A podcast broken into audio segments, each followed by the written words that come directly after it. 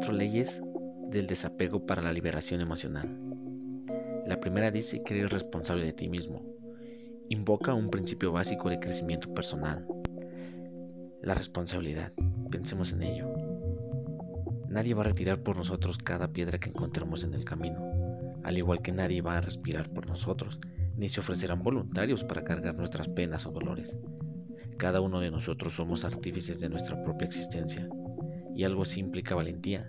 Significa que debemos desapegarnos de las opiniones ajenas, de la necesidad de ser validados, de esperar la aprobación de los demás para seguir adelante con nuestras decisiones, sueños o proyectos. No pongas en el bolsillo de los demás tu propia felicidad. No coincidas la idea de que para ser feliz en esta vida es esencial encontrar una pareja que te ame o tener siempre el reconocimiento de tu familia. La soledad a veces es la mejor compañía para favorecer nuestra autorrealización. Cultiva tu propia felicidad. Siéntete responsable, maduro. Toma conciencia de tus decisiones y de tus consecuencias. Elige por ti mismo y no dejes que nunca tu bienestar dependa de opiniones o consejos ajenos. La segunda ley dice, vive el presente, acepta y asume la realidad. En esta vida desgraciadamente nada es eterno, nada permanece, todo fluye y retoma su camino, tejiendo ese orden natural que tanto nos cuesta asumir a veces. Las personas estamos casi siempre centradas en todo aquello que ocurrió en el pasado y que, de algún modo, se convierte ahora en una dura carga, en una dura carga que altera nuestro presente. A menudo estamos tan apegados a todos estos eventos acontecidos en el ayer que se nos olvida lo más importante, vivir. Ponemos toda nuestra atención en esas desavenencias familiares, en trauma que nos ronda y condiciona, en esa pérdida, en ese fracaso sentimental o esa frustración que no hemos superado. Todo ello son anclas que nos aferran, que ponen cadenas en nuestros pies y anzuelos en nuestra alma.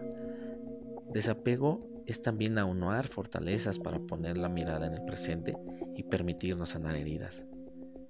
Hay que favorecer la aceptación, asumir realidades y no resistirse ante ciertas evidencias. La tercera ley dice que promuevas tu libertad y que permitamos ser libres también a los demás. Asume que la libertad es la forma más plena, íntegra y saludable de disfrutar de la vida, de entenderla en toda su inmensidad. Desapego no es cortar vínculos o establecer lazos marcados por la frialdad emocional sino todo lo contrario.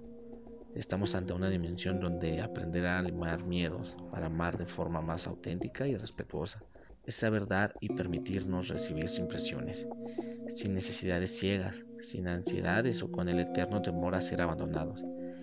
El preferir sin necesitar al otro.